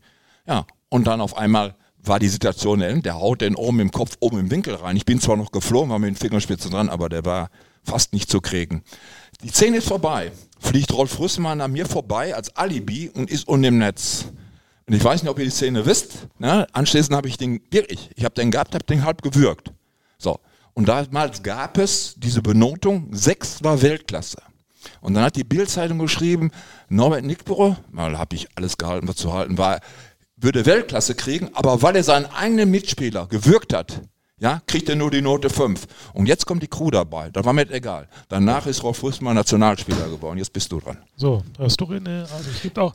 Ja, äh, ich gebe euch voll recht. Ich sag ja, entweder kann man es so deuten, dass da jetzt die Mannschaft lebt, da ist Feuer drin, aber die Art und Weise, wie kommuniziert wird, spielt ja auch eine Rolle. Und bei Fährmann und Ibrahim Sissé würde ich dir recht geben, sagen, das ist äh, vielleicht normal, aber diese andere Streitigkeiten auf dem Platz, das ist für mich ein Zeichen, da stimmt's nicht. Leider. So, jetzt hast du mir aber gerade das Schlusswort eigentlich fast schön kaputt gemacht. Ja, ich finde es schade, ich finde schade, ich dass wir offenbar schon, schon am Ende sind. Ich, ich gucke schon immer, wir haben ja so Eine Stunde 16, ja, eine Stunde 17 und jetzt kommt ja der absolute aber wir könnten ja drei Stunden sprechen, denn ich habe mir tatsächlich auch ein bisschen, bisschen natürlich vorbereitet und habe mir alles angeguckt, was der Norbert Nickbo so in seinem Leben gemacht hat. Wir könnten über Trabsport noch reden. Wir könnten, du hast sogar Platten aufgenommen und gesungen. Ja, richtig. Also, das sind alles Dinge, die man eigentlich nochmal. Norbert war in den 70er Jahren schon, schon einer der Show- und Popstars. Warst du auch in der Bravo? Bundesliga. Ich war in der Bravo, ich war in einer, in einer Schaubude, nannte sich die. Ich habe ungefähr 70.000 Platten verkauft, aber das hat einen Hintergrund gehabt. Mein Papa und meine Mama sind an Krebs verstorben. Mhm. Und ich habe immer, und Schalke hatte damals auch, Mildred Scheel, wir haben immer für die Deutsche Krebshilfe und ich habe zum Beispiel die ganzen Gelder, die ich bekommen habe, für die Deutsche Krebshilfe gegeben. Oder wenn ich bei der Nationalmannschaft, wenn du eingeladen wirst, dann kriegst du ja auch äh, Antrittsgeld. Die Hälfte davon habe ich immer dann weitergegeben. Ich habe auch immer so in meiner Laufbahn immer solche äh, Sachen unterstützt. Ja, wir sind ja jetzt, ich bin ja auch bei Schalke äh, Golf-Dings äh, drin. Im Golfkreis. Golfkreis. Genau, so. Und die machen ja einmal im Jahr die für, für, für Leute, die im Leben Pech hatten oder wie auch immer, Hospiz und so, habe ich mich immer für arrangiert. Und äh, deswegen liegt mir das auch immer am Herzen. Und dafür habe ich dann eben das gemacht. Ne? Und da waren ja Titel dabei, wenn Schalke 04 nicht wäre, wäre der Park schon immer leer. Und, und so weiter, Oh Vater Morgana. Und dann war dann halt eben hier äh, Jack White, der nun bekannt ist. Der hat dies alles gemacht. Also die Platten sind Kult. Hieß die Platte nicht, wenn ich nicht auf Schalke wäre, wäre das Parkstadion immer leer? Weiß ich nicht, kann sein. irgend, irgend, irgend so war das, ne? Auf alle Fälle. Ja, und dann äh, war er dann in einem Bravo, in den Zeitungen, äh, wie mir Leute gesagt, ich habe es nicht gelesen, äh, Helmut und Erwin, die waren ja, auch, ne? Ja, und wir waren dann so die sogenannten Beckhams von Gelsenkirchen, ne? ungefähr, ne? Aber äh, da haben wir weniger drauf gegeben, das war nun mal so. Und ich war halt eben Typ, ne? das hat ja auch in dem einen Bericht äh, von Schalke da bei, bei Zieglers Welt, ne? Der eben, ich habe mir Sachen aus England kommen lassen. Ich war immer schon ein bisschen modebewusst. Wenn ich nur sehe, die Hawaii-Hemde, da lache ich mich selber tot. Aber damals war es halt eben äh, Mode und die Frauen mit so hohen Absätzen und so weiter. Das war nun mal so, ne? Wir können, wir können, wenn der Norbert vielleicht Lust hat, das Ganze ja nochmal noch mal eine Neuauflage starten. Dann gibt es sicherlich auch einen Kaffee oder zumindest. Das wollte ich gerade sagen, nochmal überstehe ich das nicht. Ohne Kaffee, das ist schon, muss ich ehrlich auch einen heißen Tee. Und dann, René, dann können wir reden über, dann können wir reden über schrille Torwarttrikots, mhm. über Frisuren, die ich noch, die ich noch auf Fußballbildern von ihm habe. Da legst du die Ohren an. Und dann würde ich dem Norbert auch gerne eine Frage stell, stellen, die ich mich bislang noch nie getraut habe, ihm zu stellen, nämlich die nach seiner Autobiografie die er geschrieben haben soll und bei, bei der er dann die ganze Auflage selbst aufgekauft haben soll, weil er in dieser Autobiografie sich selber zu sehr ein bisschen gelobt hat und Sorge, nee, nee, nee, Sorge hatte, dass das eine Krise ist. Jetzt hast du die Frage angestoßen. Nee, nee, nee, nee, nee, nee. Ich hatte ein Buch geschrieben, muss ich dazu sagen. Da ging es auch dann um Doping, war da was drin, wenn du da richtig äh, gelesen hast. Und das war nur eine kleine Auflage. Und zu meiner Schande, selbst ich habe kein Buch, war alles weg. Warum auch immer, weiß ich nicht. Und dann habe ich nur von den Leuten, die das gelesen haben, die waren sehr interessant. Ja, mehr weiß ich nicht, weil ich zu dem Zeitpunkt gerade unterwegs war, als man mir das gesagt hat. Und ich war zum, wie heißt das nochmal? Äh, Weitspuckenkern mit dem Kern, da war irgendwie so eine äh, Kirschkern-Weitspucken, Kirschkern ganz genau. Aha. War, ja, hab zwar, hab zwar nicht gewonnen. Hab zwar, hab zwar nicht gewonnen. Hab zwar nicht gewonnen und da habe ich gehört, ist alles ausverkauft, keine Bücher mehr da. Okay. Und für mich noch niemals eins an der Seite gelassen. War ein kleiner Verlag. Hattest du das selbst geschrieben oder? oder? Nein, ich hatte einen Mentor an meiner Seite. Doktorvater, nennt man das so ähnlich oder was? Weiß ich nicht. Auf alle Fälle an meiner Seite einer, ja. Und äh, das könnte ich zum Beispiel auch beim Fußball empfehlen, dass ein Fachmann oben äh, mitschreibt und dann der, der Journalist daneben. Das ist überhaupt wär, Fachmann, wär manchmal, wär manchmal nicht so schlecht, aber das gleiche wird natürlich auch hier äh, im Fernsehen sein. Nein, und der hat das dann mit mir versetzt und so, dann waren dann so meine Kindheitstage und mit Doping und ach, da war alles drin gewesen. Ne? Ja, wäre doch mal interessant, so ein Buch in die Hände zu bekommen. Ob es das noch gibt, weiß ich nicht. Vielleicht hört ja jemand zu, der es hat. Ich wollte gerade sagen, wenn wir dann das Buch haben, äh, die Kontakte sind ja bekannt, äh, die sind auch in den Shownotes ähm, eingetragen, könnt ihr alles lesen, dann schreibt uns doch und vielleicht stellt ihr uns das zur Verfügung oder derjenige kommt sogar selbst vorbei mit dem Buch, weil wenn einer sich das Buch kauft, muss er ja auch ein großer Fan gewesen sein. Und dann sitzen wir hier zu viert so, ich werde jetzt mal auf mein Knöpfchen drücken und die Musik äh, einspielen. Und das ist unser Zeichen, dass da der Podcast äh, dem Ende entgegengeht. Und ich bedanke mich wirklich von ganzem Herzen, dass du hier hingekommen bist, uns einen Einblick gegeben hast in deinen Erfolgen, deine Niederlagen, Missgeschicke, kuriose Sachen, war ja alles dabei. War eine sehr launige 60, 70, 80 Minuten. War sehr gut. Also eigentlich 90 Minuten müssen wir jetzt ja doch noch voll machen. Ne? So gehört sich ja zum Fußballspiel. Aber wir haben einfach die Halbzeitpause übersprungen und musst du ein bisschen abziehen. Dann müsstest du die Musik Ja, nee, die, die, lassen wir jetzt noch drauf. zehn Minuten mit der Musik äh, wird schwierig. Ich habe übrigens jetzt, ich weiß, woher die ist. Die, tatsächlich eine Firma, die auf dem Videowürfel ja. Werbung macht. Ja. ja. ja. Kann ich noch was sagen? Ja, na klar. Ja. Also erstmal möchte ich mich recht herzlich bedanken für die Einladung. Dann wünsche ich allen Zuhörern ein frohes Weihnachtsfest und einen guten Rutsch. Ja. Ja. Das wünschen wir auch, aber mit uns müsst ihr nochmal Vorlieb nehmen. Wir haben noch zwei dicke Spiele. Da werden wir auch drüber sprechen.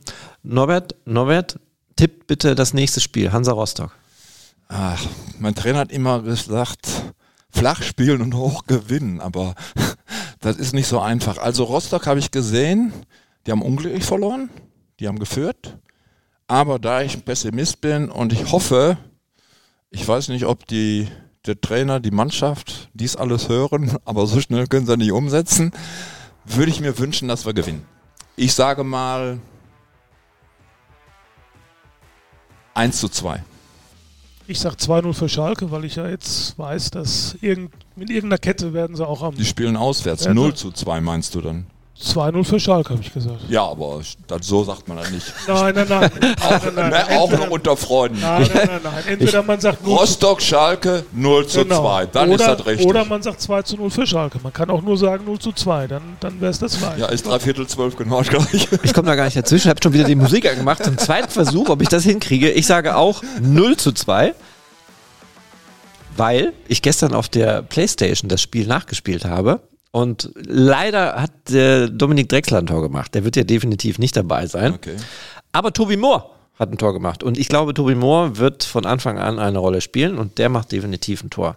Also 2 zu 0 für Schalke oder 0 zu 2, wenn man es Und ich dem sag 1 zu 2. 1 zu 2. Jo, Norbert, auch von mir. Vielen Dank, hat äh, riesig Spaß gemacht. Und wie gesagt, Trabrennsport und all die anderen Themen. Das Nächstes Mal.